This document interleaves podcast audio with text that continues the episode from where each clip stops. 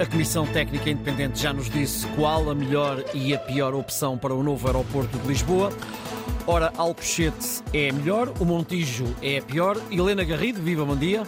Olá, bom dia, bom dia. Eu acho que esta pergunta que tenho para, para te fazer é particularmente complicada, pelo menos na resposta. É desta vez que vamos finalmente desbloquear a decisão que dura há 50 anos? E já respondeste, de facto. É difícil, não, não é? sabemos, não sabemos, verdadeiramente não sabemos, e por aquilo a que assistimos a poucas horas já que passaram da, da apresentação uh, da, da, do relatório da Comissão Técnica Independente, uh, suspeito que também não vai ser desta, que pode não ser desta, ou pelo menos pode não ser uh, aquela solução que a Presidente da Comissão Técnica Independente apresentou como a melhor é melhor. E a melhor não é novidade nenhuma, porque isto na prática recuámos 16 anos. Em 2007, a José Sócrates e Mário Lino tinham apresentado esta como a melhor solução quando comparando a Alcochete com a alternativa da OTA. Portanto, há 16 anos estivemos quase para construir a Alcochete, em 2019 estivemos quase para construir Montijo. Portanto, andamos nesta vida como uh, sabemos, há, há 50 anos, sem conseguirmos decidir.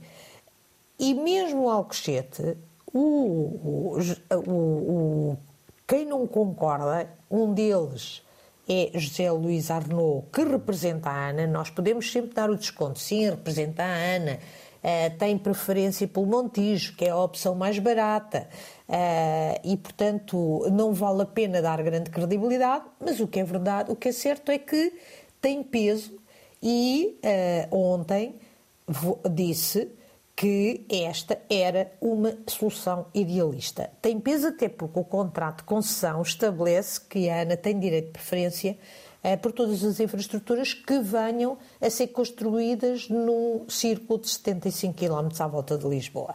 E, como tal, eh, vai ter, com certeza, uma palavra a dizer sobre esta matéria ou o, o novo governo o novo governo, porque é esse que vai decidir em março, ou o novo governo tenderá ou tentará ou terá, melhor dizendo, de entrar numa negociação. O que veio, o que é que veio dizer José Luís Arnaud? Veio dizer a escolha, acusou a, a Comissão Técnica Independente de ser idealista, de não ter nunca, não perceber nada de aeroportos, não ter com certeza nunca, foi ao ponto de dizer que nunca construiu nenhum, uh, nenhum aeroporto, nem sequer em Lego, Uh, portanto, estamos a ver o nível uh, de deselegância a que chegaram as críticas e, além de perguntar, fazer a pergunta, a pergunta que de facto não se responde na, uh, na, na, no relatório, que é quem paga.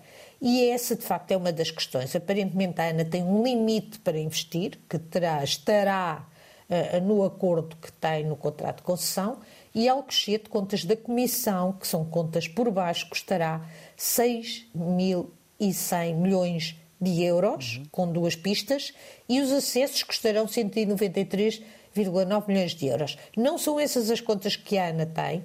A ANA diz que custará 10 mil milhões de euros e, portanto, há aqui uma diferença significativa, nomeadamente entre, entre uh, uh, uh, com os acessos.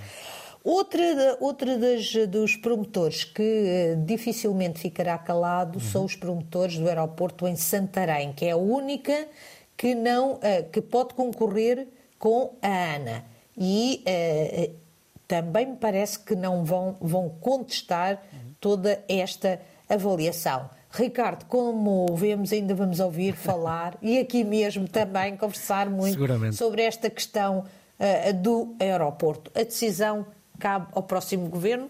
Uh, Luís Montenegro, se vier a ser o líder do próximo governo, uh, penso que também os candidatos à, à liderança do PS defendem que a solução seja de consenso entre os dois partidos.